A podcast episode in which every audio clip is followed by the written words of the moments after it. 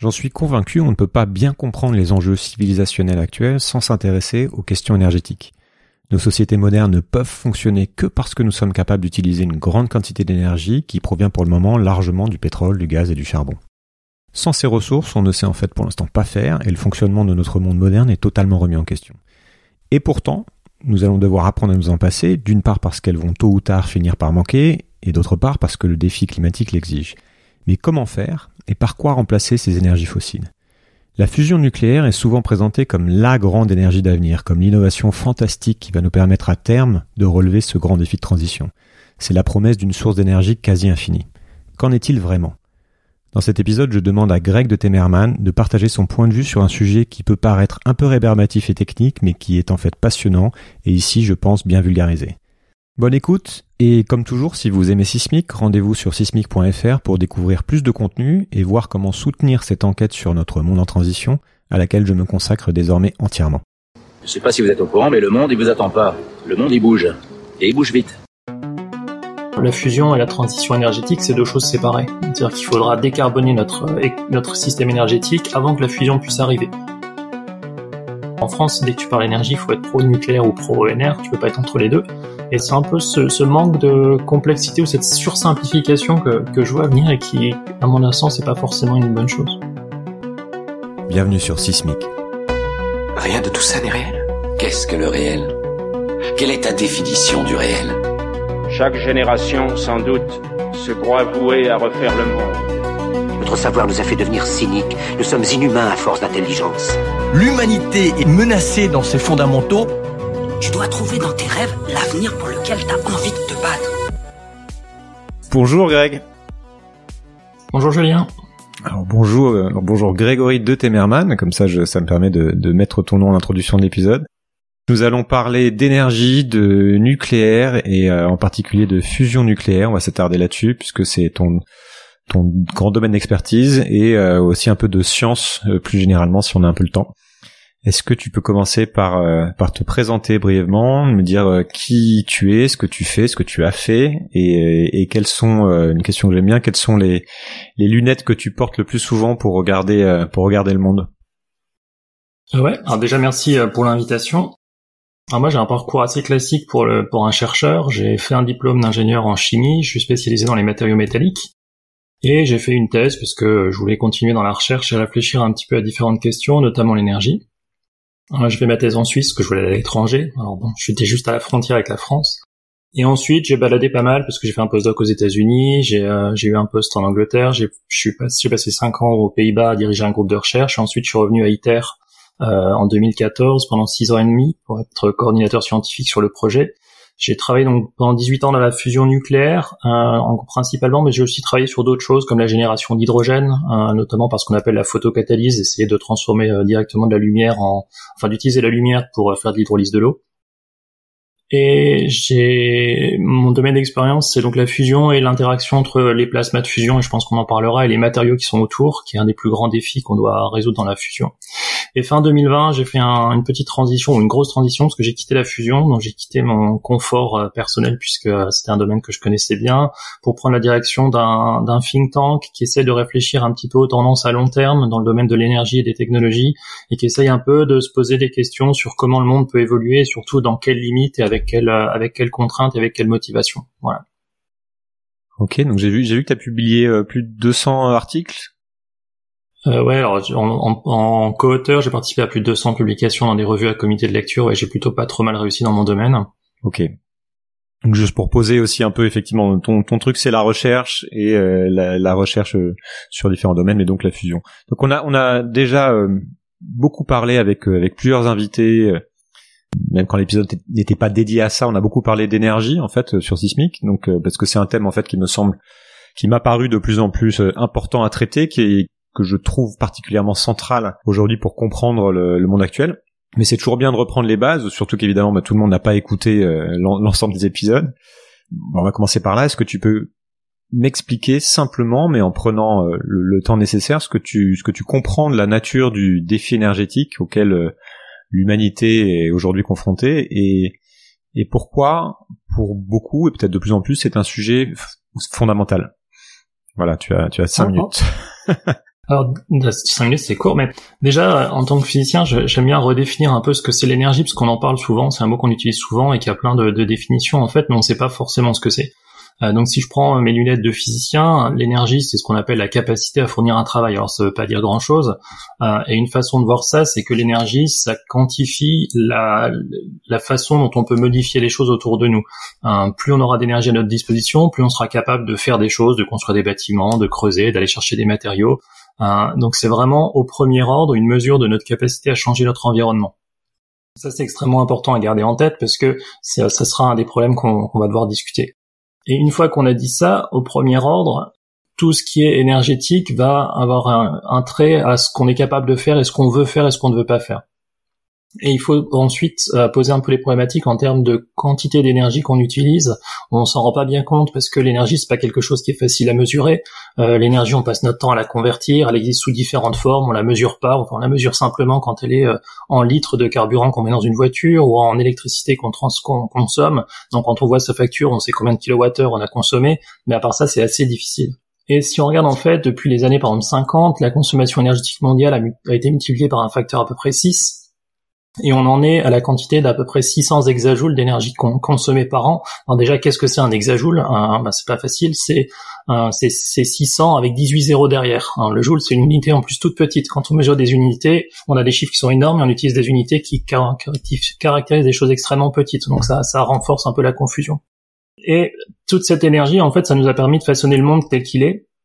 Et le gros problème qu'on a à l'heure actuelle, il est double, c'est que cette énergie est principalement fossile. 80% de notre énergie, on l'obtient en brûlant, soit du charbon, soit du gaz naturel, soit du pétrole. Et euh, ces sources d'énergie sont abond plutôt moins abondantes. Alors on aura des problèmes d'approvisionnement à un moment ou à un autre, mais pour l'instant elles sont quand même abondantes. Elles sont pas chères et elles sont super pratiques. On peut les stocker, on peut les transporter. Elles sont extrêmement denses. Il y a beaucoup d'énergie dans une dans une quantité de matière en termes de mégajoules par kilo. Hein, et donc on s'est habitué à, vivre là-dessus. Le problème c'est que quand on fait ça, euh, eh ben on émet énormément de CO2 puisque la réaction de base c'est qu'on brûle du carbone et pour récupérer de, enfin, on récupère de l'énergie en créant du CO2.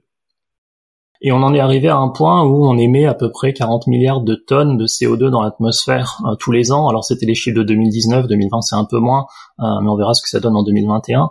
Euh, et même ça c'est extrêmement difficile à, imaginer ce que c'est. et si je peux faire une petite analogie, 40 milliards de tonnes de CO2, ça représente 12 milliards de tonnes de carbone. D'accord Je prends juste la, quantité de carbone pur. Euh, déjà, je sais pas si quelqu'un se rend compte de ce que ça représente comme quantité. Euh, l'analogie que j'ai bien utilisée, c'est si on prend des petits Rubik's Cube, donc un petit cube de 5 cm par 5 cm euh, par 5 cm qui serait fait en carbone, on en brûle l'équivalent d'1,3 million par seconde dans le monde. C'est énorme. Donc on a vraiment des quantités de matière qu'on brûle qui sont absolument euh, gigantesques. Et ça sera un des défis de la transition énergétique. Enfin, c'est un des défis de la transition énergétique, c'est qu'on est sur des ordres de grandeur qui sont absolument énormes. Et c'est pas des choses qu'on va pouvoir changer euh, si facilement que ça. Et ce qu'on est censé faire, en plus, dans la transition énergétique, c'est passer à des sources d'énergie qui sont moins faciles à utiliser, hein, qui sont principalement des sources d'électricité, donc ils rendent pas exactement tous les mêmes services, notamment au niveau du transport ou du stockage. C'est facile de, de stocker du pétrole, du gaz, c'est un peu moins, mais c'est facile aussi. Le charbon, il est déjà, il suffit de le laisser comme ça. Euh, stocker de l'électricité, c'est pas la même chose. Hein, et on ne fait pas exactement la même chose pour le transport, l'électricité. Ok, dans des voitures c'est possible, à plus longue distance c'est plus difficile. Donc voilà un peu ma, vision des choses, c'est que c'est l'énergie sous-tend à peu près euh, tout ce qu'il y a, même s'il faut pas non plus tomber dans le déterminisme euh, énergétique. Euh, l'énergie c'est un moyen de faire quelque chose, et après la, question c'est comment on l'utilise. Là ça ça pose des questions sociétales et sociales, mais on est sur des ordres de grandeur qui sont gigantesques, sur une consommation énergétique qui continue à monter parce que beaucoup de pays continuent à se développer et sur le besoin de changer ce système énergétique sur une durée de temps d'à peu près 30 ans, alors qu'il nous a fallu plus de 150 ans pour construire cette infrastructure. Ok. La manière dont j'en parle aussi quand je donne des conférences sur le sujet, c'est le, j'utilise que ce que dit Nate Hagens que, que, que tu connais, que j'avais interviewé sur le sujet, lui qui dit qu'il faudrait remplacer GDP par GDB. GDP c'est le, PIB en, en anglais et il dit en fait il faudrait parler de GDB et B comme burn, c'est-à-dire que en fait tout ce qu'on connaît et tout euh, tout ce qu'on produit, tout point économique qu'on va gagner, naît de quelque part d'un feu. On va revenir là-dessus pour essayer de comprendre aussi pourquoi c'est un sujet dont on parle pas forcément assez. Si je peux juste rebondir, c'est assez ironique d'ailleurs de, de penser qu'on en est encore à brûler euh, du bois ou du charbon ou, du pétrole. C'est que c'est la même chose qu'on fait depuis des siècles, brûler quelque chose. Donc on a énormément de technologie derrière, mais la base, ça reste quelque chose qui est extrêmement basique. Donc je voudrais qu'on passe un peu de temps à, à, à parler de l'énergie, en particulier de, de l'énergie nucléaire et de la fusion, euh, qui est vraiment ton domaine d'expertise donc. Et comme toujours, on va devoir euh, bah, choisir un, un, un, angle, un angle particulier pour aborder le sujet. Et, comme c'est un sujet euh, sensible, dès qu'on prononce le mot nucléaire, je précise pour ceux qui nous écouteront que l'idée ce n'est pas de faire une, thèse complète sur le sujet, mais juste d'avoir un point de vue, ton point de vue, forcément donc incomplet, en partie subjectif, euh, même s'il y a évidemment de la science derrière, donc il n'y a pas que, que, la subjectivité, loin de là. Mais comme aujourd'hui on va parler de science, euh, c'est voilà, faudra bien faire la distinction entre entre ce qui est du domaine de l'opinion et ce qui est du domaine de, notre connaissance, puisque ça reste une de mes boussoles euh, dans dans, dans sismique. Donc euh, nucléaire est un est un terme en fait qui porte plein de sens différents. Et je voudrais, comme toujours, qu'on commence par essayer de définir de quoi on parle. Donc l'énergie nucléaire aujourd'hui, est-ce que tu peux m'expliquer quels sont les, les, les, types de réactions qui existent, lesquelles on maîtrise, de quelle manière on les maîtrise et comment on les utilise, pour reprendre un peu le, le BABA. Alors si je j'y vais même une étape un peu avant, qu'est-ce que c'est l'énergie nucléaire? C'est le fait d'utiliser l'énergie des atomes euh, en eux-mêmes. Quand on fait de la combustion, on vient d'en parler, on brûle euh, en gros du carbone euh, et on le transforme en CO2. Donc les atomes, on, reste sur les mêmes atomes. On a du carbone et de l'oxygène d'un côté. Au départ, ils sont tout seuls et ensuite on les combine pour faire du CO2, du dioxyde de carbone. Euh, ça relâche de l'énergie. C'est ce qu'on utilise pour produire de l'électricité et pour faire plein de choses. Donc on est sur une réaction chimique. On change l'environnement des atomes, mais on reste sur la même sur les mêmes atomes. Quand on va faire de l'énergie, quand on va utiliser l'énergie nucléaire, on va utiliser on va changer ces atomes. On va en fait les transformer, euh, soit en plus gros, soit en plus petits, euh, pour faire des atomes différents. Et là, on va en fait euh, travailler avec l'énergie qui fait que les atomes restent ensemble. Et c'est une énergie qui est assez considérable parce que les, forces interatomiques sont, enfin à l'intérieur d'un atome, sont absolument gigantesques. Donc on a des densités d'énergie qui sont extrêmement élevées. La façon, il y a deux façons de faire de, récupérer de l'énergie nucléaire. c'est la fission. La fission, si on prend un gros atome, on le casse en plus petits morceaux, ça relâche de l'énergie hein, parce qu'on change un petit peu la masse euh, entre les produits et ce avec quoi on a commencé. C'est le principe de d'Einstein. Hein, l'énergie et la masse sont équivalents. Donc on convertit une petite partie de masse en énergie et comme euh, on a des on a des masses très faibles et des énergies assez élevées, on a une densité énergétique très forte. Dans un réacteur classique, ce qu'on va faire, dans un réacteur de, de, fission, par exemple, comme on a en France, on va prendre de l'uranium qui va être légèrement enrichi, Hein, et on va casser les atomes d'uranium, on va faire chauffer un fluide avec ça, on va former de la vapeur et on va faire tourner des alternateurs. Ça, c'est la première façon d'utiliser de l'énergie nucléaire, c'est celle qu'on connaît depuis longtemps, depuis le premier réacteur, c'était en 1953. Euh, il y a une autre façon de faire, euh, et paradoxalement, c'est la plus ancienne, en fait, c'est comme ça qu'on a été créé, c'est la fusion nucléaire. La fusion, c'est de prendre des petits atomes, les mettre ensemble pour former un atome plus gros. Et principalement, si on regarde le Soleil, euh, ce qui se passe euh, sur le Soleil, c'est la fusion de l'hydrogène. Donc il y a de l'hydrogène qui fusionne pour former de l'hélium. Euh, pour donner un ordre de grandeur, chaque seconde, il y a 640 millions de tonnes d'hydrogène qui fusionnent sur le Soleil. Hein, c'est assez énorme et on, on, a comme ça une des réactions euh, extrêmement denses parce que les atomes sont très petits, l'énergie est très forte euh, et la densité d'énergie qu'on a pour la fusion c'est un facteur 10 par rapport à ce qu'on aurait dans la, fission. C'est-à-dire que 1 gramme d'hydrogène c'est 10 grammes euh, d'uranium. Donc on est vraiment sur des quantités, euh, sur des densités très fortes. Et si on compare l'uranium avec le charbon, quelques grammes d'uranium ça va être une, un millier de tonnes de charbon. Donc on a des ordres de grandeur qui sont vraiment très très différents alors ce que je disais, c'est que tous les atomes dans l'univers ont été formés par la fusion à un moment ou à un autre. On est, euh, comme dit, comme dit Hubert Reeves, hein, par exemple, on est de la poussière d'étoiles. La raison pour laquelle il y a des atomes lourds qui se sont formés, c'est que des étoiles ont fusionné pendant très longtemps, elles ont fini par exploser. Quand elles ont explosé, elles ont formé des atomes plus lourds qui ont, qui ont permis de, former tous les atomes qu'on connaît. Le problème, c'est que cette énergie de fusion, ben, on ne sait pas encore la maîtriser, c'est extrêmement compliqué. Euh, l'énergie de fission, ben, on connaît la radioactivité, c'est-à-dire que les atomes vont d'eux-mêmes, ils sont instables, donc ils vont se casser d'eux-mêmes, ils vont générer de l'énergie eux-mêmes. On va l'accélérer dans des réacteurs pour euh, cette réaction pouvoir générer de l'énergie. Mais la fusion, ça n'existe pas à l'état naturel, il faut des conditions un peu spéciales. On, sait la faire dans des bombes, mais on sait pas la maîtriser pour en faire de l'électricité, en gros, c'est ça? Alors voilà, la, donc si on, reprend là, effectivement, la, première application de la fusion, ça a été la, bombe H. Euh, donc pour la fission, ça a été pareil, hein, c'était euh, de, la bombe, atomique, donc on a utilisé des réactions de fission pour faire des explosifs. comme le comme le combustible de, de fusion pardon est plus dense, bah ça permet d'avoir plus d'énergie. Donc on a commencé à faire des bombes H euh, qui permettent de générer beaucoup plus d'énergie. Bon, c'est pas de façon très contrôlée. Alors pour l'anecdote, il y a des gens qui avaient proposé à une époque de faire exploser des bombes euh, de des bombes H dans une dans des caves euh, et de récupérer comme ça l'énergie avec un système de récupération de chaleur. Euh, comme à une époque, il y avait énormément de bombes qui traînaient, enfin pas qui traînaient, mais certains pays avaient beaucoup de bombes. C'était une façon de les recycler, de faire de l'énergie. Bon, ça a pas, ça a pas pris pour des raisons assez évidentes, mais ça existe comme proposition.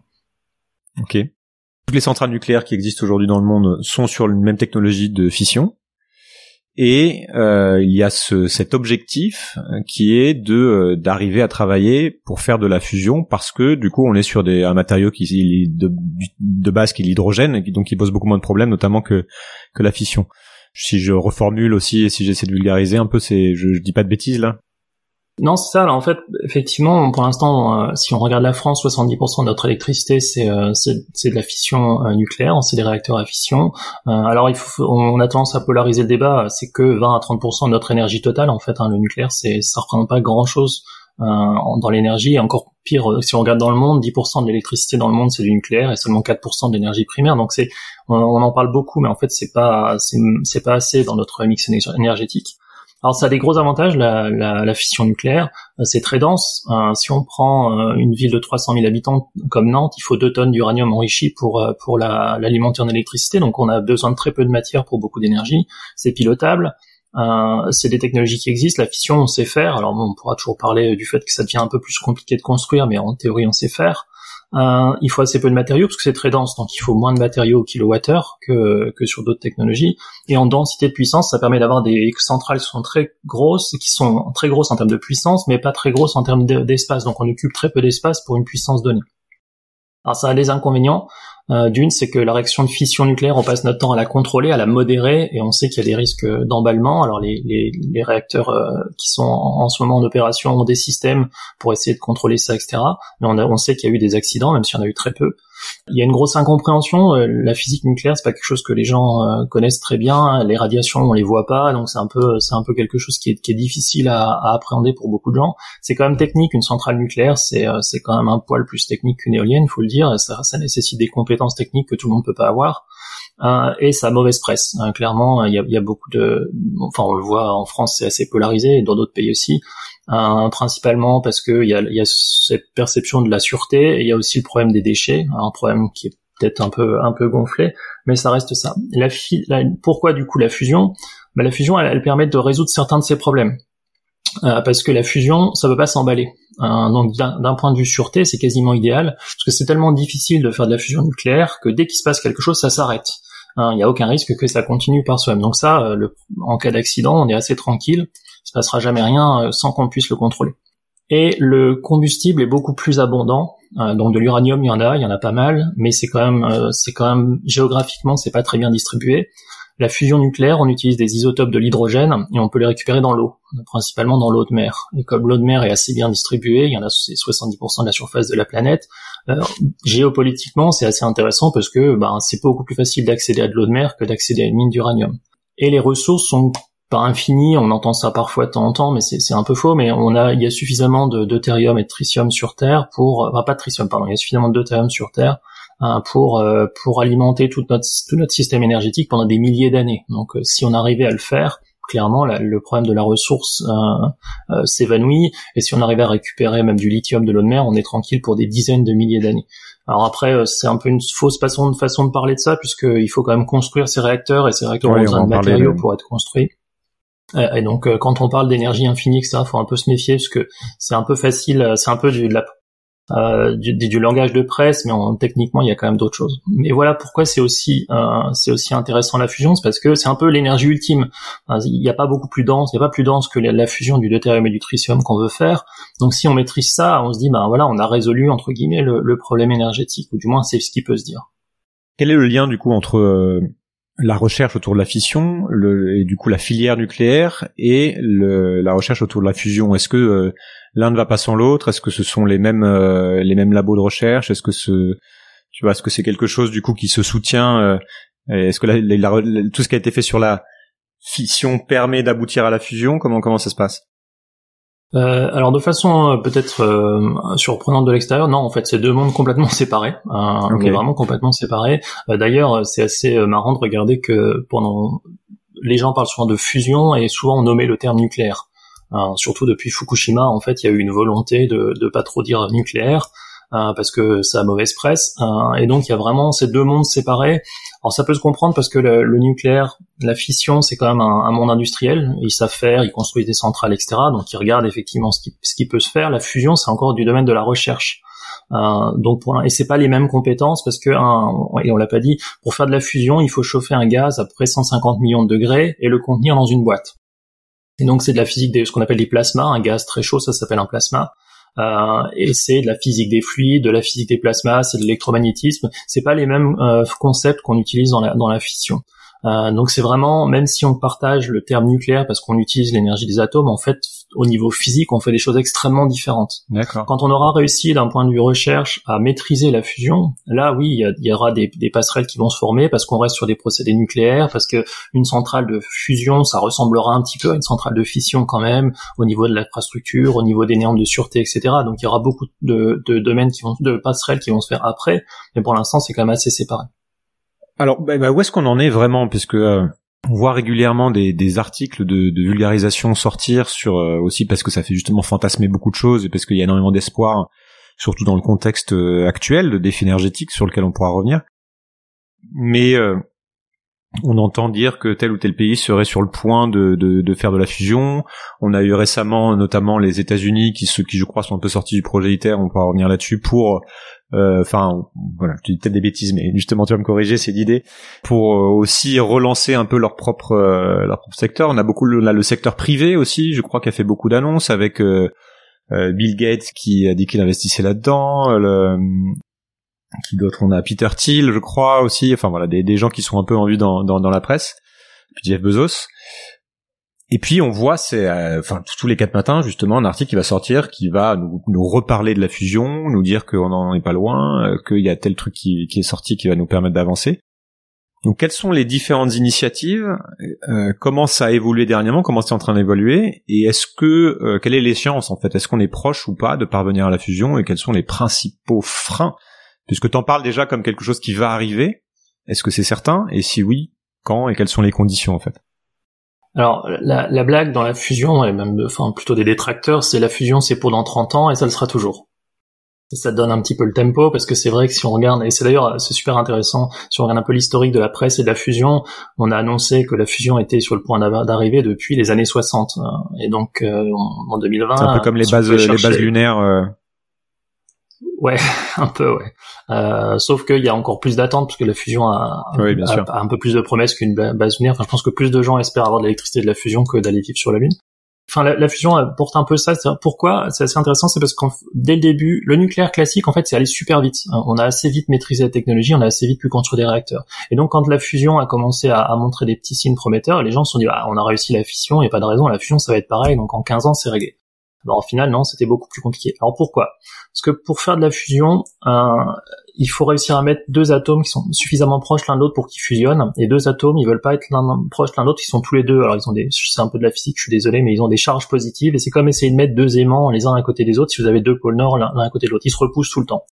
Pour que la réaction de fusion se passe, il faut que les collisions entre particules se fassent à très haute énergie. Et comme on utilise un gaz, une très haute énergie, c'est une très haute température. Donc il va falloir qu'on chauffe un gaz à à peu près 150 millions de degrés. Alors ça dit sûrement rien à personne, 150 millions de degrés, c'est 10 fois la température du Soleil. D'accord? Donc on essaye de faire sur Terre un truc qui est 10 fois plus chaud que le Soleil. Et il faut trois conditions pour réussir à, faire de la fusion. Donc il faut une température suffisante pour que les particules réagissent. Il faut suffisamment de particules pour qu'on ait suffisamment de réactions, parce qu'on veut générer de l'énergie. Donc si on a une réaction toutes les heures, c'est pas super intéressant. Et il faut réussir à maintenir ce mélange suffisamment chaud, suffisamment longtemps pour qu'on génère de l'énergie. Et pour l'instant, euh, depuis après 70 ans où on fait de la fusion, alors j'étais pas né il y a 70 ans, hein, même si je suis vieux, pour l'instant, on n'arrive pas à générer plus d'énergie qu'il en faut pour chauffer ce gaz. Donc il faut qu'on injecte de l'énergie pour chauffer un gaz à 150 millions de degrés pour le contenir. Et l'idée c'est d'avoir un amplificateur de puissance. La fusion, c'est euh, l'idée c'est de générer beaucoup plus d'énergie en sortie qu'on en injecte en entrée. Vraiment comme un amplificateur. Pour l'instant, ce facteur d'amplification, on n'arrive pas à le faire plus que 1. Donc on consomme toujours plus d'énergie pour créer ce plasma et essayer de faire de la fusion qu'on en récupère. Le mieux qu'on ait fait dans les années 90, et en 97 en Angleterre, c'est de récupérer à peu près 70% de l'énergie qu'on avait injectée. Donc c'est complètement inutile pour un réacteur, clairement. Et pourquoi c'est difficile? Bah Parce que euh, il y a plein d'instabilités. Un plasma, si vous voyez un peu les images du Soleil, il y a toujours des filaments euh, qui bougent, il y a des grosses instabilités, etc. Bah, c'est pareil en fait dans la fusion sur Terre, on a toutes ces instabilités. Le plasma, il veut pas être là, donc il nous balance plein d'instabilités euh, et on a du mal à les contrôler. C'est complexe à comprendre. C'est un des, des systèmes les plus complexes à modéliser. Donc où on en est d'un point de vue recherche classique, euh, l'étape qui est censée montrer qu'on peut générer plus d'énergie qu'on en produit, qu'on en injecte, pardon, c'est ITER. C'est un, des plus gros projets scientifiques euh, au monde à l'heure actuelle. C'est une machine à près 25 milliards d'euros. Alors les, calendriers ont un peu glissé, les, coûts ont augmenté. ITER, c'est une machine qui est géante. C'est 30 mètres de diamètre, 30 mètres de hauteur. Il faut se rendre compte que c'est c'est vraiment un complexe industriel. Quand vous venez, c'est vraiment quelque chose qui est extrêmement gros. Et son objectif, c'est de créer 500 MW thermiques pour 50 MW qu'on injecte, donc de récupérer 10 fois plus d'énergie qu'on en injecte dans le plasma. Et ce serait la première fois qu'on arriverait à dépasser ce seuil de 1 et de, donc de produire de l'énergie. ITER, euh, c'est censé démarrer fin 2025, alors bon, très tout, tout, tout, toute fin 2025, donc on va dire 2026. Euh, et pour arriver à montrer son objectif, il faut à près 10 ans. Donc on compte qu'à peu près dans les années fin 2035, on commencera vraiment à avoir de la fusion et à montrer qu'on peut qu'on peut contrôler cette réaction et qu'on peut générer de l'énergie. ITER qui est un, qui est, un projet international, hein, qui est un des, le principal projet dans le monde sur sur la fusion. Exact. ITER, c'est un, une collaboration internationale entre sept partenaires euh, les États-Unis, l'Europe, euh, la Chine, euh, la Corée du Sud, le Japon, l'Inde et la Russie. Euh, donc ça regroupe toutes les plus grosses puissances. Pourquoi elles se sont mises à travailler comme ça? Parce qu'en fait la fusion est tellement difficile qu'aucun pays n'a réussi à le faire par soi-même. Et l'idée d'ITER est née en 85 pendant, le, pendant un super sommet entre Gorbatchev et Reagan, parce qu'ils cherchaient des choses sur lesquelles ils pouvaient travailler ensemble, qui n'avaient pas d'application militaire, Hein, et sur lequel il se cassait la tête. Et la fusion, c'était le truc idéal parce que ça n'a pas d'application militaire. Euh, enfin, bon, la bombe, tout le monde savait le faire, donc ça c'était plus euh, plus trop nécessaire. La partie génération d'énergie, euh, que ce soit les US ou l'Europe ou, ou l'URSS à l'époque, pardon, personne ne savait faire. Donc ils se sont dit, on va travailler ensemble là-dessus. Donc si on regarde ces échelles de temps-là, si tout se passe bien, 2035 on démontre l'objectif, ensuite il faut construire une, centrale vraiment, parce qu'ITER fait que de la chaleur et pas de l'électricité, donc on est vraiment sur des échelles de temps qui sont assez longues. Mais c'est un peu la voie royale, c'est la voie académique, c'est basé sur 70 ans de recherche, on pense qu'on a, on est assez confiant que ça devrait marcher, euh, même s'il peut y avoir des surprises, mais on, on pense qu'on maîtrise. On maîtrise, qu'on maîtrisera. Euh, il y a beaucoup de gens qui ont été frustrés par ça, euh, par le fait que ça prend énormément de temps. Et c'est vrai, ça prend énormément de temps. Le projet ITER a commencé en 2006, euh, vraiment, à, à Cadarache, dans le sud de la France. Un premier placement en 2026, ça fait 20 ans de construction. 10 ans derrière, enfin, c'est vrai que c'est très long. Et notamment, il y a pas mal comme c'est un très gros projet, on peut pas en fait prendre en compte les, les avancées technologiques qui se font en parallèle, hein, notamment euh, sur les aimants, sur les matériaux, sur des choses comme ça. Le projet est trop gros, on peut pas, on peut pas suivre en fait les, les avancées technologiques. Et ça, ça a frustré pas mal de gens. Et euh, c'est de là que viennent les initiatives privées qui se disent nous on peut faire mieux, euh, on peut intégrer les nouvelles euh, les nouvelles technologies, on va faire plus petit, plus agile, plus rapide.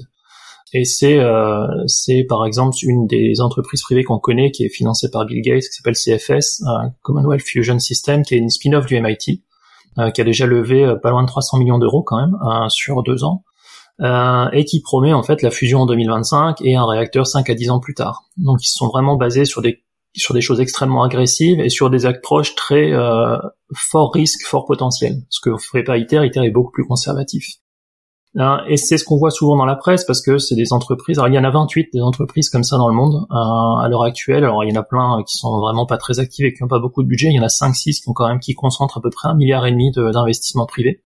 J'imagine que chaque grande puissance a un peu ses, son secteur privé qui, qui bosse là-dessus.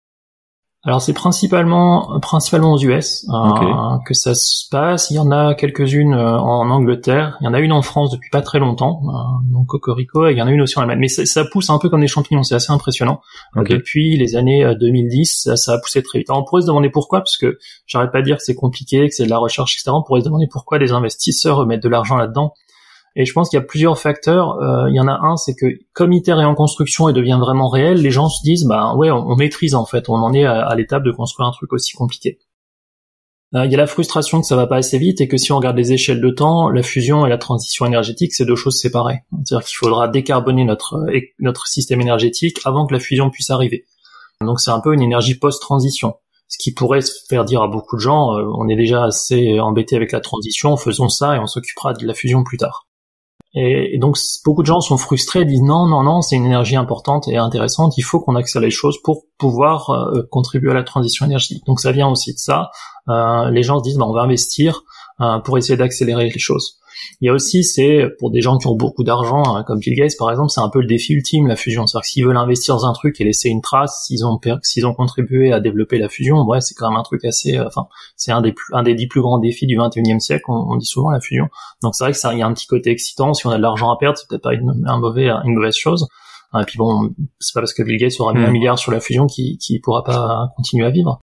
Euh, et il y avait aussi quelque chose, alors qui est moins vrai maintenant, mais qui il y a quelques années était assez vrai, c'est que l'argent était très peu cher. Les investisseurs cherchaient des trucs à haut risque, euh, et la fusion, ça en faisait partie. Et il y a des spin-offs possibles des technologies de la fusion qui peuvent permettre de générer des, des, des modèles économiques à court terme, même si la fusion en elle-même est à plus long terme. Ok. Donc, euh, juste pour donc pour résumer, oui, on entend beaucoup de bruit autour de la fusion. Euh, parce qu'il y a beaucoup d'espoirs qui sont placés dedans et les gens communiquent beaucoup. Et une fois que tu commences à communiquer euh, sur des résultats, en fait, tu es un peu obligé, tu es pris dans l'engrenage. Donc toutes ces entreprises privées sont obligées de communiquer régulièrement parce qu'elles doivent maintenir l'intérêt des investisseurs, elles doivent montrer du progrès. Hein, et c'est comme ça aussi qu'elles fonctionnent, c'est de faire un peu des coups de com', c'est-à-dire que dès que tu vas voir un truc négatif sur ITER, tu vas voir des, des, articles qui vont parler d'une entreprise qui se lance, qui a levé de l'argent, etc. Donc il y a un petit jeu, en fait, entre euh, le monde institutionnel et le monde des entreprises privées. Et c'est intéressant ce que ce que tu as mentionné sur le fait que en fait c'était une technologie post euh, décarbonation, puisqu'elle va mettre euh, des, décennies en fait à, vraiment pouvoir euh, produire de l'énergie à grande échelle si tout se passe bien. Alors que souvent on en parle comme euh, une solution aux défis énergétiques actuels, voire une solution au changement climatique, puisque les deux vont ensemble. Et je voudrais qu'on parle un, petit peu de ça et aussi de ta propre expérience justement par rapport à ces sujets pour parler de notre rapport à la science et à l'innovation et de comment on en parle d'une manière générale. Parce que quand on lit la presse ou qu'on écoute les, hommes et les femmes politiques ou même dans les, entreprises, ceux qui, parlent pour leur propre entreprise, on a l'impression qu'il n'y a rien que l'innovation, que la science ne puisse résoudre, aucun défi en fait qui ne pourra euh, être relevé par euh, par le génie humain et, par ses chercheurs et par ses ingénieurs. Et d'ailleurs, cette foi en fait en, l'innovation et euh, ce qu'on constate est, intégrée en fait dans nos systèmes, dans nos équations économiques, puisque c'est l'innovation qui pourra normalement, dans, en théorie, résoudre tous nos, nos problèmes de ressources, nos problèmes de ressources énergétiques, mais nos ressources matériaux, euh, nos problèmes de pollution, et nous permettre donc de, de continuer de, de faire fonctionner nos modèles et de croître comme ça. Qu'est-ce que tu dis euh, en tant que chercheur justement et en, voyant ce que tu vois passer sur euh, sur sur tes sujets que tu connais bien Qu'est-ce que tu dis de ce rapport commun en fait à la recherche et à la science? Et quelles sont les les plus grandes incompréhensions que tu euh, que tu aurais envie de, de, de clarifier? Quand tu quand tu vois passer des choses Qu'est-ce qui te fait vraiment réagir en disant mais vraiment ils ont rien compris, il faut faut en parler différemment? Euh, alors la réponse va être un peu longue, la question est complexe. Euh, déjà pour revenir sur la fusion et, les promesses, c'est un truc que je corrige souvent quand je vois ça dans la presse. Euh, dès qu'on parle de, de fusion et de changement climatique ou fusion et transition énergétique, je pense que c'est trompeur de, mettre les deux dans la même phrase. Je comprends bien pourquoi on le fait, mais objectivement, si on regarde un petit peu, c'est impossible que la fusion fasse grand chose pour pour pour la transition énergétique, ce qui personnellement me chagrine beaucoup parce que j'ai commencé à bosser là-dessus il y a longtemps. Euh, mais c'est un fait. En fait, même si une entreprise arrivait à avoir un réacteur en 2030, ce qu'on oublie souvent, c'est que c'est pas parce qu'on a un réacteur qu'on a résolu le problème. Euh, la taille du système énergétique mondial à l'heure actuelle, si je prends en termes de puissance, c'est 18 terawatts, c'est l'équivalent de 18 000 un réacteur de 1 gigawatt. Donc c'est pas parce qu'on va avoir un réacteur de fusion en 2030 qu'on va qu'on va avoir résolu le problème. Il faut ensuite les construire et les construire ça prend du temps. Et ce qui est marrant, c'est que euh, dans le domaine de l'énergie, les choses sont assez constantes. Alors pour un physicien, c'est bien. Euh, c'est que le déploiement d'une technologie dans l'énergie, c'est à peu près entre 25 et 35% par an. Donc tu, tu augmentes ta, tu peux augmenter ta capacité de production euh, de 25 à 35% tous les ans. C'est beaucoup, mais c'est reste. Si tu prends à partir de 2030 pour aller jusqu'où on veut aller, ben on n'est pas dans on n'est pas dans les clous. Alors je pense qu'il y, y, a une partie un peu psychologique, c'est que les gens qui travaillent dans le domaine peut-être le savent, mais d'une, s'ils le disent trop fort que la fusion ne servira à rien pour la pour la transition énergétique, bah c'est un peu un sentiment de défaite quand même. Et, et psychologiquement, c'est pas super facile d'avoir commencé une carrière il y a 20 ans en se disant ouais, euh, la fusion va être là dans les années 2015-2020 puis s'apercevoir qu'au final euh, non euh, la, notre notre âge est, est, bouge en même temps que la que, le, que la cible pour la fusion. Donc ça c'est psychologiquement c'est assez compliqué. Et il y a aussi un aspect financement en fait. Si on dit enfin si on se dit tous, bah non, mais en fait la fusion c'est pour le siècle, enfin c'est pour la fin du siècle ou le siècle prochain. On pourrait vraiment se dire, mais pourquoi la financer en fait hein, À quoi à quoi ça sert? Je pense que c'est un peu dangereux d'aller dans cette vue-là aussi parce qu'il faut pas non plus penser que 2050 on aura résolu tous les problèmes. Notre système énergétique en 2050, il y a de fortes chances qu'il soit peu optimisé puisqu'on a que 30, on a une trentaine d'années pour vraiment changer notre système énergétique de façon majeure en espérant qu'on tienne ces délais. Euh, il va falloir faire vite avec ce qu'on a euh, et ça sera assez peu optimisé a priori. Donc il y aura encore de la place plus tard et on aura besoin d'énergie pendant très longtemps. Donc il y aura encore de la place pour des choses pour qu'elles viennent. Donc ça c'est la première chose, c'est qu'effectivement la fusion, ben c'est une énergie post-transition, faut se le dire, faut être honnête. Euh, mais c'est pas forcément facile pour des gens qui travaillent euh, à l'intérieur. Et après, ça rebondit bien sur ta question, parce qu'en fait, la fusion, c'est un petit peu, euh, et c'est souvent mentionné comme ça, c'est un peu un rêve prométhéen. Ça, beaucoup disent, ah, mais euh, la fusion, c'est la solution à tout, ça, résoudre, ça va résoudre tous nos problèmes euh, énergétiques, c'est l'abondance énergétique, et donc c'est ça qu'il faut faire. Alors, il y a plusieurs plusieurs problèmes dans cette vision. C'est déjà une incompréhension de ce qu'est la recherche et de ce qu'est l'innovation. On a souvent tendance à penser, et je, je, me rends compte quand j'ai discuté avec des gens, que euh, les chercheurs sont là pour euh, créer des nouvelles choses hein, et ils pensent que c'est des solutions. Mais en fait, non. Euh, il faut distinguer en fait une, une, découverte ou quelque chose qu'on développe de son utilisation. Pas parce qu'on développe quelque chose qui est plus efficace que ça va donner les effets escomptés. Tu, en as parlé plein de fois sur ton sur ton podcast, mais les effets rebonds, par exemple, euh, c'est pas quelque chose qui est du domaine de la science. C'est quelque chose qui est du domaine de comment on gère les choses, comment on les on les utilise. Euh, et on a un peu cette, euh, cette tendance à penser qu'il suffit de faire mieux, il suffit de, de, d'avoir des nouvelles choses pour régler un problème. Ou de rediriger les investissements, ça c'est aussi quelque chose qu'on entend beaucoup. Ouais, c'est un peu ça, et je pense que c'est parce qu'en fait c'est facile, enfin c'est pas facile, mais c'est c'est confortable de penser ça, puisque euh, si on pense qu'on peut on peut avoir une nouvelle source d'énergie, on va rester sur l'énergie qui satisfait à tous nos besoins, bah a priori on n'a peut-être pas besoin de changer nos modes de vie. Or changer nos modes de vie, c'est pas quelque chose qu'on a forcément envie de faire. Bah, si c'est à la marge, ok. S'il s'agit de euh, de manger un steak en moins par semaine, peut-être que tout le monde dira oui. S'il s'agit de changer complètement de façon radicale, c'est plus la même chose. Donc il y a une partie un petit peu confortable de se dire, bah si j'ai une solution technologique ou technique, j'ai pas besoin de faire d'efforts d'un autre côté, j'ai pas besoin de réfléchir au système de façon plus complexe. Mais c'est mais c'est encore une fois, je pense que c'est une petite enfin c'est une grosse incompréhension entre ce qui se passe dans la recherche ou la recherche à la base, la science à la base, c'est c'est d'essayer de comprendre le monde, c'est d'essayer d'expliquer ce qui se passe autour de nous d'une façon carrée, d'une façon euh, qui est vérifiable, d'une façon qui nous permette en fait de comprendre de mieux en mieux les phénomènes qui, qui nous entourent. Un chercheur, son but c'est pas forcément de d'innover, c'est de comprendre les choses et cette compréhension peut mener à une innovation ou à une amélioration d'un process. Une fois que cette innovation a été faite, euh, la question c'est qu'est-ce qu'on en fait une fois qu'elle arrive dans la société civile? Et ça, c'est alors le chercheur peut avoir son opinion là-dessus, mais c'est aussi une question de société. Et il y a plein d'innovations, plein de, découvertes scientifiques euh, pour lesquelles les chercheurs avaient aucune idée de, leurs implications. Quand Einstein a, trouvé l'équivalence entre masse et énergie, au départ, il pensait pas que ça allait faire une bombe, une bombe nucléaire ou que ça allait être utilisé pour faire une bombe nucléaire. Donc, c'est des choses qu'il faut qu'il faut prendre en compte. Hein, et on a souvent tendance à penser ouais là, là que la recherche est une bulle, que les chercheurs euh, ne comprennent pas tous ces enjeux. Je pense que beaucoup les comprennent. il y en a forcément qui les comprennent pas, comme tout.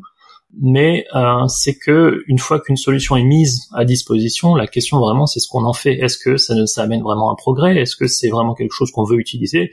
Ou est-ce que c'est bon c'est bien mais en fait euh, ça nous aidera pas, beaucoup Et si c'est bien, eh, comment on l'utilise de façon correcte? Parce que l'efficacité énergétique, pardon, c'est le meilleur exemple.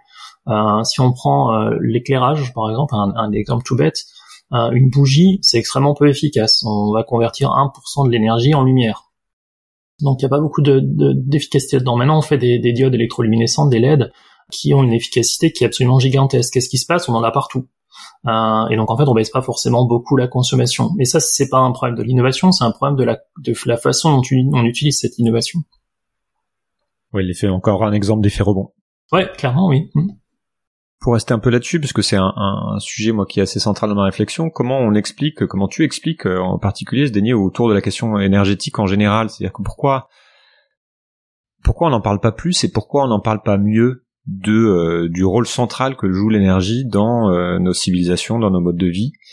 Encore une fois, pour reprendre Nate Hagens qui parle de, du fait qu'on est energy blind, qu'on euh, dans tous nos systèmes, dans notre vie politique, dans, dans, dans ce qu'on nous apprend à l'école, on ne parle pas de, du fait que tout ce qu'on connaît, tout ce qu'on voit, tout le développement, toute notre économie dépend de notre capacité à, euh, à brûler l'énergie en fait, ou à produire l'énergie.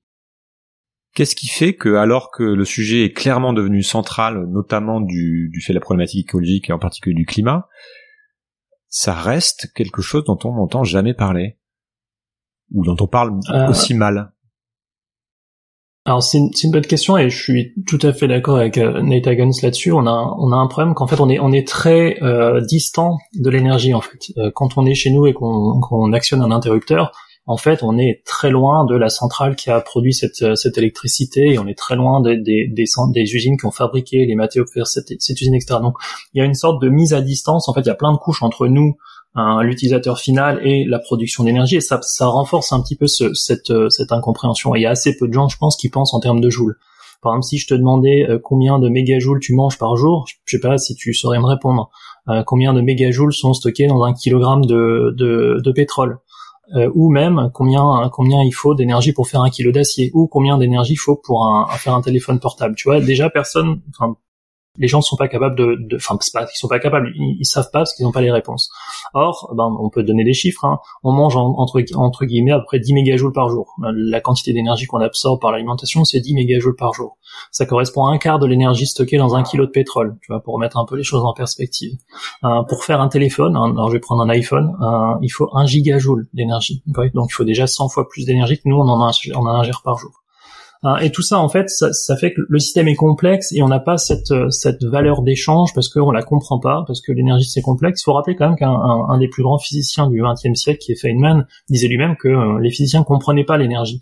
Euh, on la voit pas, ça, c'est difficile à mesurer, et ça, ça renforce en fait cette incompréhension. Et si on comprend pas bien quelque chose, ben, on va pas forcément aller l'expliquer à tout le monde et aller expliquer ce que ça, ce que ça implique. Euh, donc ça c'est déjà une chose, c'est qu'on n'est pas conscient de ce qu'on utilise. Euh, et je pense que si les gens voyaient la quantité d'énergie qu'ils utilisent par par jour euh, d'une façon un peu imagée, ils auraient peur en fait parce que il y a énormément d'énergie et une énergie dont on parle pas, c'est l'énergie grise, ce qu'on appelle l'embedded energy en, en anglais. c'est l'énergie qui est stockée dans les objets qui sont autour de nous. Combien il a fallu d'énergie pour fabriquer notre maison ou notre écran ou notre téléphone? Tout ça on s'en rend pas compte, mais c'est des quantités qui sont astronomiques. Donc ça c'est une première chose, c'est c'est on n'est pas très bien conscient de ça et si on n'en est pas bien conscient, bah ça ça nous dit rien en fait. Euh, encore une fois, euh, dire qu'il faut autant de mégajoules pour faire quelque chose, ça nous aide pas des masses. Il y a un autre problème à, mon sens, c'est que on a l'impression que les, choses changent très vite en fait. Euh, si on regarde les technologies à la vitesse à laquelle elles apparaissent dans nos vies, c'est assez c'est assez bluffant. si je peux prendre quelques chiffres. Euh, en 2000, en, l'an 2000, il y avait 700 millions à peu près de téléphones mobiles dans le monde. 16 ans plus tard, il y en avait 7,4 milliards dans le monde. Euh, ce qui est ce qui est incroyable. Il y avait en 2016, on a passé le point où il y a plus de téléphones mobiles que d'habitants dans le monde. Alors ça veut pas dire que tout le monde en a plusieurs, il y a encore des gens qui en ont pas, mais c'est assez impressionnant quand même. Euh, de même, si on prend les tablettes, les iPads, etc., il a fallu seulement 7 ans pour que 64% de la population américaine ou 64% des foyers américains aient une tablette. C'est impressionnant en fait la vitesse à laquelle vont les choses.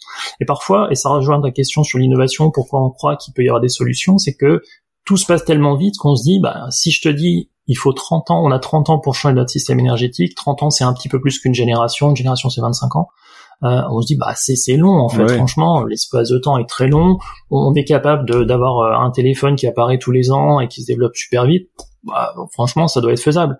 Euh, or, on se rend pas compte que on doit changer la base du système. Un téléphone, c'est tout petit. Hein, bon, ça vaut, ça vaut cher, mais c'est tout petit, ça peut se diffuser assez facilement. Une centrale nucléaire, même une centrale à charbon, ça prend un peu de temps à construire. Euh, il faut la planifier, il faut la raccorder. Enfin, c'est des infrastructures qui sont très grandes. Et donc ça, c'est un, une autre difficulté. Et c'est pas simple à expliquer en fait, hein, parce qu'il faut revoir un peu. Donc on a une espèce de biais de confiance. Euh sais pas si on peut l'appeler comme ça, mais comme on nous on se voit euh, à la fois en contrôle, euh, on a cette impression de contrôler parfaitement le monde, on a l'impression aussi d'être capable d'accélérer et euh, d'innover de plus en plus vite. pareil, on, on fait maintenant, on arrive à faire atterrir des, des fusées, donc on se voit déjà en train de terraformer Mars. Euh, et notre imagination nous permet de faire le saut très très rapidement en fait, sans se rendre compte qu'il peut y avoir des, des, seuils qui sont beaucoup plus compliqués que d'autres à, à, franchir. C'est un peu ça l'explication principale. Ouais, et sans se rendre compte euh, que en fait les innovations qui sont autour de nous aujourd'hui, ou les choses, les objets qui sont autour de nous aujourd'hui, pour beaucoup, ils ont été inventés il y a très longtemps. Si tu prends une voiture, en fait, l'invention du moteur à explosion, la, combustion interne, c'est dans les années 1880. C'est quand même pas une technologie qui est nouvelle. Alors, un moteur à combustion interne maintenant, il ressemblera pas du tout au premier moteur diesel qui avait été fait, mais c'est quand même la même technologie et c'est de là que ça vient. Et il y a plein de choses comme ça qui sont qui sont en fait des évolutions d'évolution d'évolution sur lequel on s'est basé, qu'on a amélioré, etc. Mais si on devait revenir à la base, et c'est ce qu'on doit faire au niveau énergétique, changer la base, ben en fait ça ça vient pas si vite. Même les, éoliennes, les éoliennes électriques ont été inventées euh, il, y a, très longtemps. C'est des choses qui, qui maturent pendant très longtemps, euh, qui n'apparaissent que au bout d'un moment quand il y a un besoin. C'est le cas par exemple pour les éoliennes ou pour les panneaux solaires. On, on, commence à les déployer seulement quand il y a un besoin.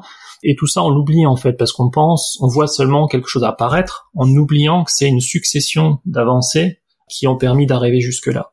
Et comme c'est une succession d'avancées, ben on maîtrise très bien ça. S'il faut aller sur quelque chose qu'on ne maîtrise pas, et qui est en phase de développement, on a un, un petit, euh, euh, une sorte de, de dystopie parce qu'on on, on, se rend pas compte de ce que ça représente. Et tu parlais tout à l'heure, par exemple, de, de tous les, les, les, articles qu'on peut lire sur une nouvelle technologie. Alors la fusion est un bon exemple. Il y a, qui n'a pas lu un, un, article sur une nouvelle batterie qui allait révolutionner le monde Ouais, ou les semi-conducteurs, je lisais l'autre jour. Ouais, et c'est vrai, il y a plein de choses qui apparaissent. Seulement, elles apparaissent au niveau du labo. Euh, et on sait le faire sur un petit truc, sur une table. De là à industrialiser quelque chose qu'on est capable de vendre à des, euh, millions d'exemplaires, c'est pas la même chose. Euh, et c'est pas parce que tu réussi à faire une petite batterie qui stocke énormément d'énergie qu'on est capable de le faire sans cycle. Ça, c'est encore autre chose. Donc, c'est, toutes les choses qu'on, qu'on, qu'on oublie un peu, et c'est, vrai que c'est dommage qu'on, qu'on ne parle pas de ces choses-là un peu plus. Alors, j'ai, deux filles qui sont au collège, c'est vrai que la, façon dont on leur parle de l'énergie, c'est un peu, c'est assez pauvre. Alors, c'est pas forcément de la faute des profs, ils sont peut-être pas forcément euh, formés très bien là-dessus non plus, euh, et eux-mêmes comprennent peut-être pas forcément euh, toujours la question non plus. Euh, mais ça, ça confirme tout, tout, toute cette, cette structure de pensée qui, quand on, on, doit résoudre un problème, on se dit, bah ouais, on trouvera une solution et on, le fera à temps. Hmm. Parce qu'on en a toujours trouvé, donc on en trouvera. C'est un peu le, pareil, l'espèce de. Il y a un peu de ça, ouais. Et il faut avouer que, que d'un point de vue technique, c'est vrai qu'on fait des choses absolument extraordinaires. Euh, donc, euh, donc il y a aussi cette, cette impression qu'on a fait des choses qui sont absolument extraordinaires. On arrive à graver des, des microprocesseurs au nanomètre, et donc on peut se dire, bah, pourquoi on pourrait pas euh, produire de l'énergie autrement? Alors tu ne travailles plus pour le projet ITER, euh, je voudrais que tu me parles un peu de ça, sur... Euh, bon, déjà, pour expliquer aussi ce que tu fais euh, maintenant et quel a été euh, le, le, processus de réflexion qui t'a fait changer de changer de voie et en quoi j'imagine que c'est un lien avec tout ce que tu viens de raconter aussi sur différents niveaux de, de, de, prise de conscience, que ce soit le, le climat, le, le temps qu'il faut pour travailler sur ce projet. Mais voilà, est-ce qu'on peut passer cinq minutes là-dessus pour pour voir où tu en es et qu'est-ce que tu fais maintenant?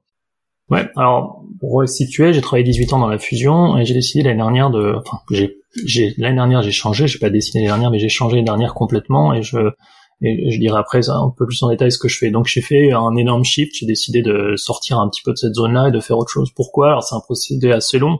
Euh, je commençais à être un peu, et c'est un problème qui est très prégnant dans la fusion, c'est que moi quand j'ai commencé ma thèse en 2003, euh, la fusion c'était euh, en gros en 2016 ITER devait fonctionner.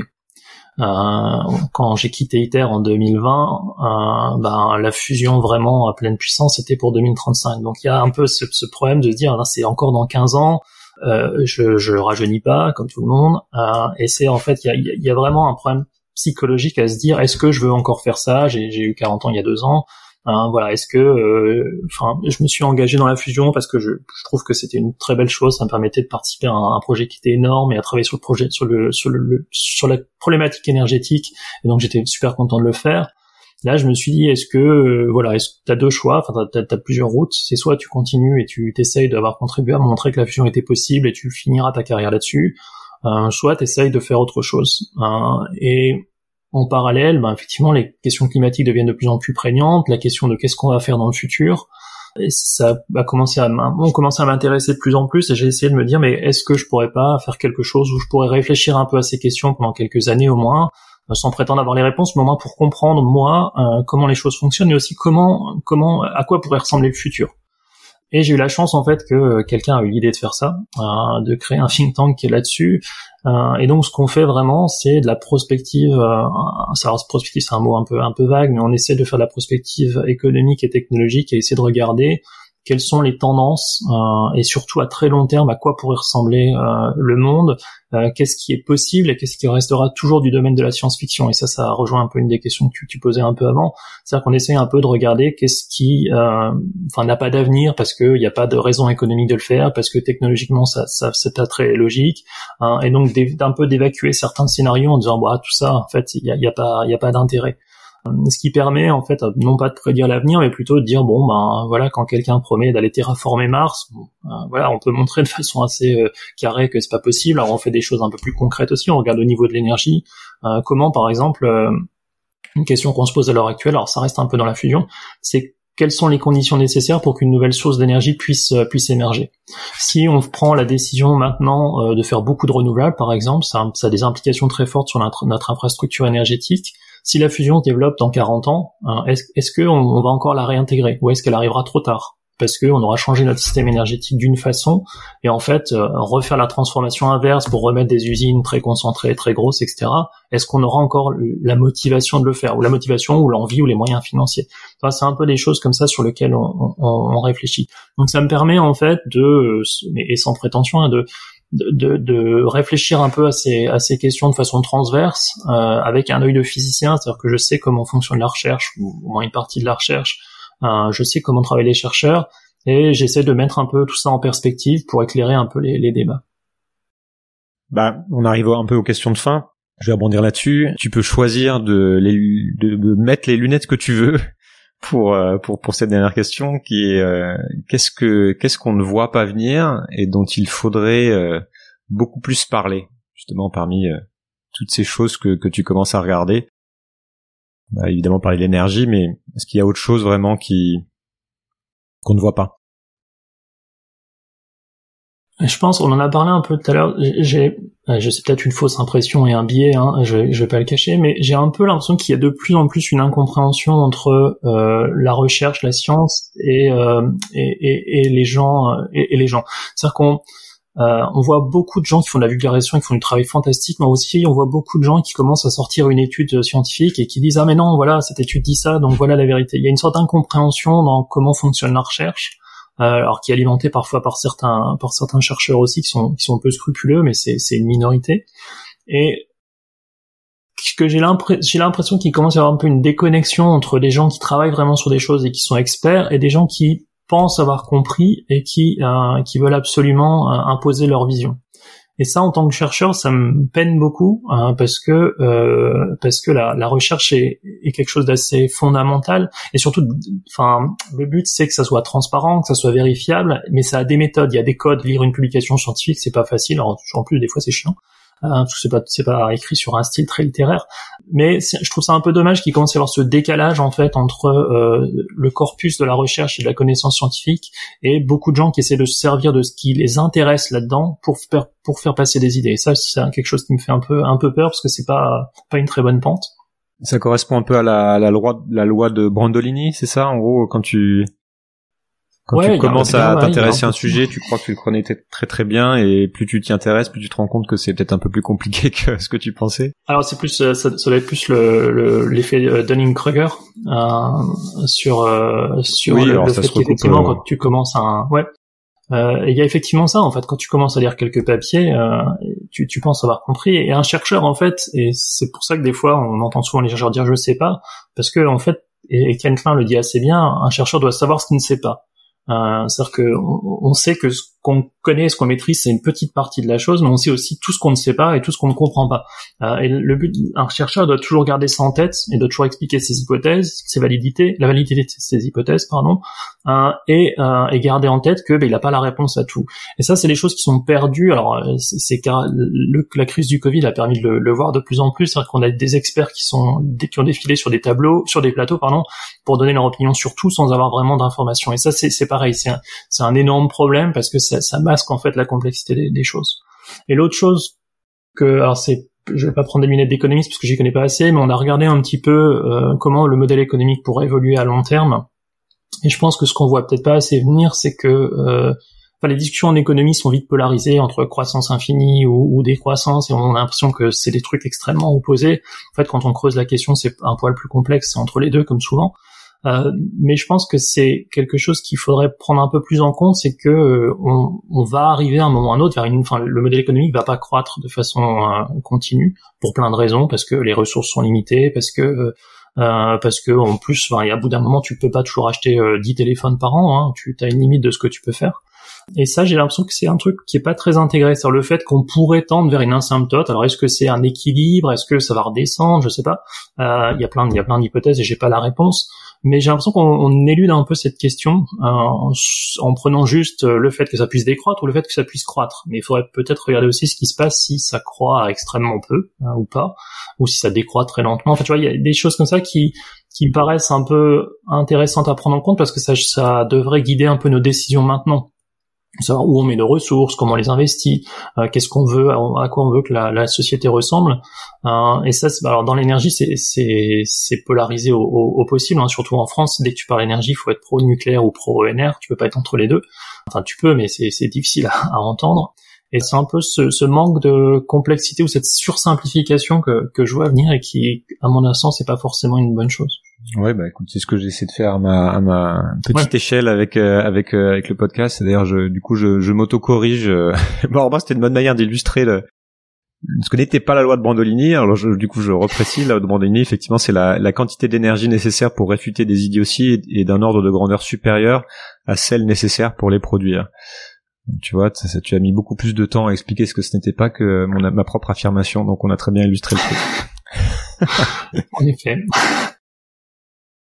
Est-ce qu'il y a il y a quelque chose que que tu fais en particulier pour te préparer à, à, demain ou, que, même que tu conseillerais de faire à ceux qui ceux qui nous écoutent? Je sais pas. Alors euh, moi, je sais déjà que s'il fallait, euh, si la société devait s'effondrer, que chacun devrait euh, faire sa nourriture et, et, les choses qui sont autour de lui, je serais je serais mort parce que je sais pas, je suis plutôt je suis plutôt pas manuel, donc je sais que s'il faut que je fasse ma propre nourriture, c'est mal c'est mal barré. Donc tu te prépares pas à l'effondrement? Voilà, donc je, je, sais que c'est pas là, c'est a priori pas là qu'est mon rôle dans la société. Euh, non, mais pour être, pour être plus sérieux, euh, j'ai pas, j'ai pas de prétention là-dessus. J'essaie déjà de comprendre les choses pour moi-même et d'expliquer, et, et, quand je peux, d'essayer d'éclairer un peu les, les débats. Hein, et je le fais de plus en plus, que c'est, c'est maintenant une partie de mon, mon métier. Donc j'essaie de m'engager en, en, en, essayant de modérer parfois certains propos ou de corriger certaines choses qui, qui sont fausses, et en essayant de, alors ça peut paraître un peu comme de la relativisation parfois, mais d'essayer de remettre un peu la complexité, de faire comprendre aux gens que les choses sont complexes, malheureusement ça ne veut pas dire que c'est impossible de prendre des décisions, etc., mais qu'il faut les prendre en, connaissant un peu les, choses et en, en, ayant un peu conscience. C'est ce que j'essaie de faire pour l'instant. C'est peut-être pas super utile, euh, mais c'est ce pourquoi pour l'instant je pense que je peux être le plus utile et de vulgariser aussi, d'expliquer euh, comment fonctionnent les choses, d'expliquer un peu ce qu'est l'énergie, etc. C'est quelque chose que j'essaie de faire de plus en plus. voilà. Donc comme conseil, j'aurais à part essayer de, de se cultiver au, au, maximum en fait euh, toutes ces problématiques et, et c'est un peu le but de ton podcast c'est de regarder euh, un peu toutes les facettes sans vouloir forcément tout comprendre mais de comprendre que tout s'imbrique. Euh, j'en ai parlé un peu plus tôt une innovation en soi c'est rien. C'est la façon dont tu l'utilises qui est importante et tout ça c'est des, des choix qui sont politiques ou sociaux sociétaux. Et ça c'est important de réaliser ça parce que le, le monde est malheureusement complexe hein, malheureusement ou heureusement et c'est assez rarement blanc ou noir c'est souvent entre les deux et Hagens le dit très bien d'ailleurs il faut toujours penser en termes de, distribution de probabilité. C'est-à-dire que c'est pas comme ça ou comme ça, ça sera entre les deux. La question c'est vers quel vers quel pôle et avec quelle distribution. Donc euh, je sais pas si ce soit un conseil très utile au final, mais euh, lisez, écoutez et essayez de vous cultiver. Deux livres que tu voudrais offrir à, tout le monde alors le, premier, c'est, je vais en donner trois parce que le premier est très court. C'est le, le le tract qu'avait publié Étienne Klein l'année dernière qui s'appelle Le goût du vrai. Oui, excellent. Euh, qui est qui est, qui, euh, qui, discute justement de, de ce qu'il appelle l'ultra crépidarianisme. Euh, donc cette, cette sensation de tout comprendre, euh, je pense que vraiment c'est quelque chose qu'il faut lire parce que ça remet un peu, c'est c'est calme, c'est court, c'est bien écrit et ça permet un peu de relativiser ce qu'on entend. Et, et, je pense que tout le monde devrait le lire et ça permettrait peut-être d'avoir moins de gens qui vont sur les plateaux pour parler de tout. Donc ce serait la première chose.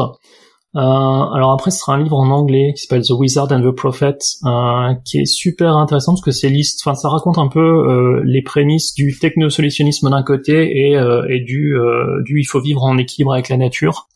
Et c'est assez intéressant de, enfin c'est très bien écrit déjà et en plus ça permet vraiment de réfléchir un peu d'où viennent ces choses. Alors ça raconte l'histoire de, Norman Borlaug notamment qui a, eu le prix Nobel pour la de la paix, je crois, pour la ce qu'on appelait la révolution verte. C'est lui qui a introduit beaucoup de, céréales à très haut rendement, il a optimisé les, les types de céréales. C'est aussi lui qui est du coup euh, à l'origine de l'utilisation massive d'engrais parce que c'est les, les, céréales qu'il a créées utilisent beaucoup d'engrais.